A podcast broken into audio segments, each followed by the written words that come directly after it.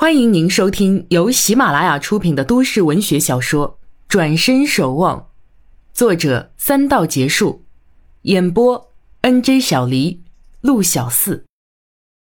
第六十一集。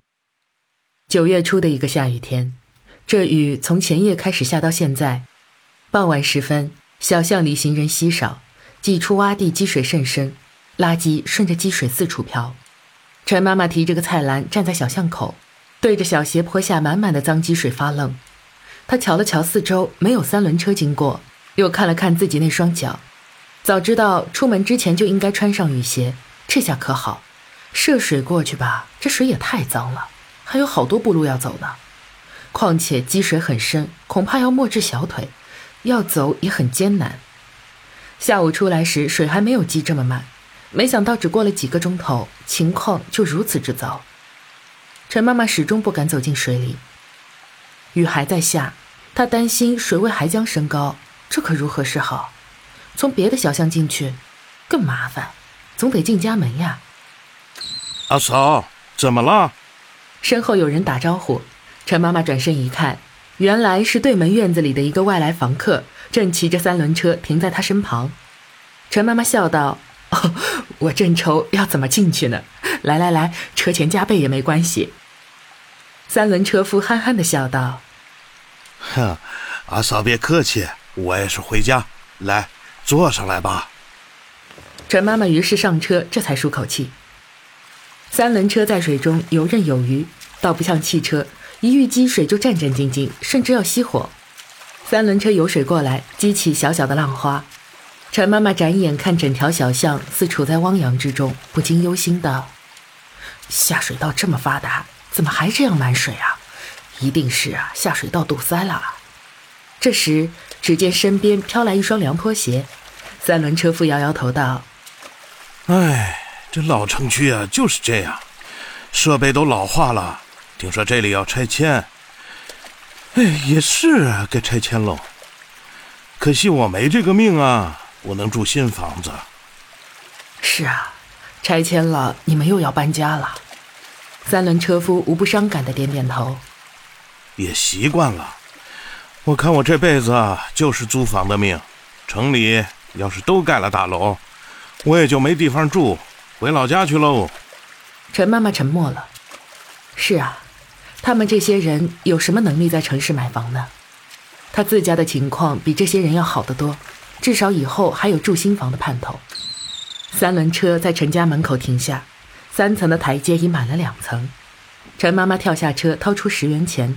那三轮车夫却调转车头，一边踩车朝对门而去，一边说道：“阿嫂，不用了，我不也是顺路吗？”“哎，别呀，快拿去，这是应该的。”他这边喊着，那边已经进了院子。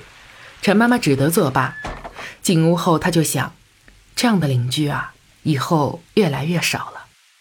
只听得巷子里有喧闹声，几个壮年男子手中各提着钩状物品，正在大声说话。其中一个黑衣男子指着巷口那边骂道：“这些吃软饭的，占着机关的位置，对我们指手画脚又不办事儿，做机关有什么了不起啊？没有我们，他们能有饭吃吗？切，你说这些有什么用啊？他们又听不到。嗯。”他们就算听到了，也不敢来啊！水这么深，要打湿他们昂贵的皮鞋喽。哼，国家养了这群没用的废物，等他们打报告调人调车，要等到什么时候啊？兄弟们，我们自己动手吧！他一挥手，几个男子齐齐拿钩去通下水道，几个人捣鼓了半个来小时才上岸。再过了半个来小时，陈家门口的水便从第二台阶滑到第一台阶。陈妈妈见远处有人出来行走，看来这水就快要退了。巷子里的孩子饶有兴趣地玩水，有几个折了纸船放到水里，可惜纸船没漂多远便搁浅了。还有几个拿竹条或雨伞去勾水里的杂物，一个男孩竟然勾到一个垃圾袋，却被他母亲打骂，垃圾袋随即被扔回水里。远处走来一个中年男子，脚穿长筒雨靴，双手拎着两个大耳鼓的环保袋。一间屋前站着一个老头朝那男子喊：“水都退了，你还买这么多东西，买来过冬啊？啊！巷里附近几户人家听言均看着那人笑。男子低头看看，水确实退去不少，便与众人笑道：“ 先备着，先备着，这万一明后天还有雨，还得满水。”陈妈妈跟着众人笑，她看着这些人，心想：过几年这儿变了样，人与人之间呐，不知道会不会也跟着变。次日开始，天气却晴朗起来，积水烦恼也就没有人提起。这天正逢周末，陈谷敲开孙家的门，只有孙晴叶在家，孙老太爷外出了，孙晴夜却是正要出门的样子。陈谷遇不到孙老爷子，心中稍微不畅，却也只得反身出来。两人走一小段路，孙晴夜朝几排老屋努努嘴道：“哎，听说了没有？这块地方连同巷口要第一批拆。”幸亏我租好了房子，不然下半年可有的忙喽。陈谷望了望那些雕花刻字的门台，道：“你打算租吗？没法子呀，买不起，小的住不下，大的不合算，最后还是决定租几年，等这里盖好了再搬回来。”陈谷牵挂老爷子的情绪，爷爷呢？他同意吗？不同意又能怎么样啊？总不能定在这儿，人家政府能同意吗？哎，爷爷最近很少讲话，要么整天一个人闷坐着，要么就出去逛，也不知道去哪里逛，逛回来又闷坐着。陈谷心下一紧，掠过一丝不安。孙晴夜又道：“我要跟老婆去买东西了，不管是租还是买，新房啊，总得弄得像新样。先走了啊。”他说着，招来一辆出租车。陈谷想起孙晴夜将在国庆期间结婚，心中感叹：在拆迁前办喜事是难得的记忆，爷爷该是高兴的。回到家，陈谷懒意见长，从书架上抽出一本书，坐到长椅上看起来。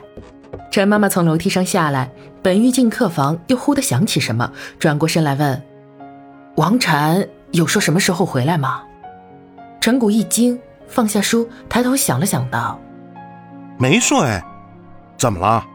陈妈妈深深的看着儿子，叹气道：“你呀，你好像一点都不着急。眼看今年已经过了大半了，过了年你就三十九了。”陈谷一笑：“ 着什么急啊？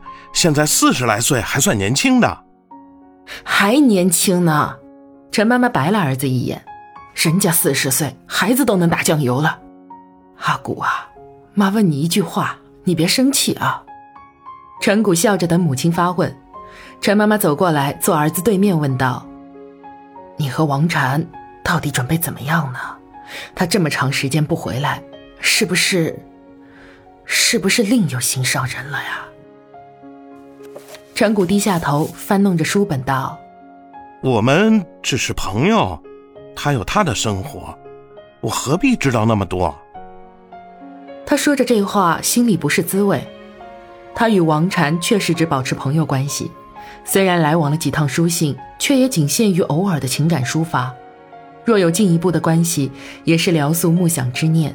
至于婚嫁，两人却从不涉及。尽管他认定他为心灵伴侣，也是不敢太过直露表白的。再者，王禅身在异地，不知何时归来。他就算有心与他结婚。他也未必有意。此刻母亲问及此事，他竟一时慌乱，更没有确凿的理由回复。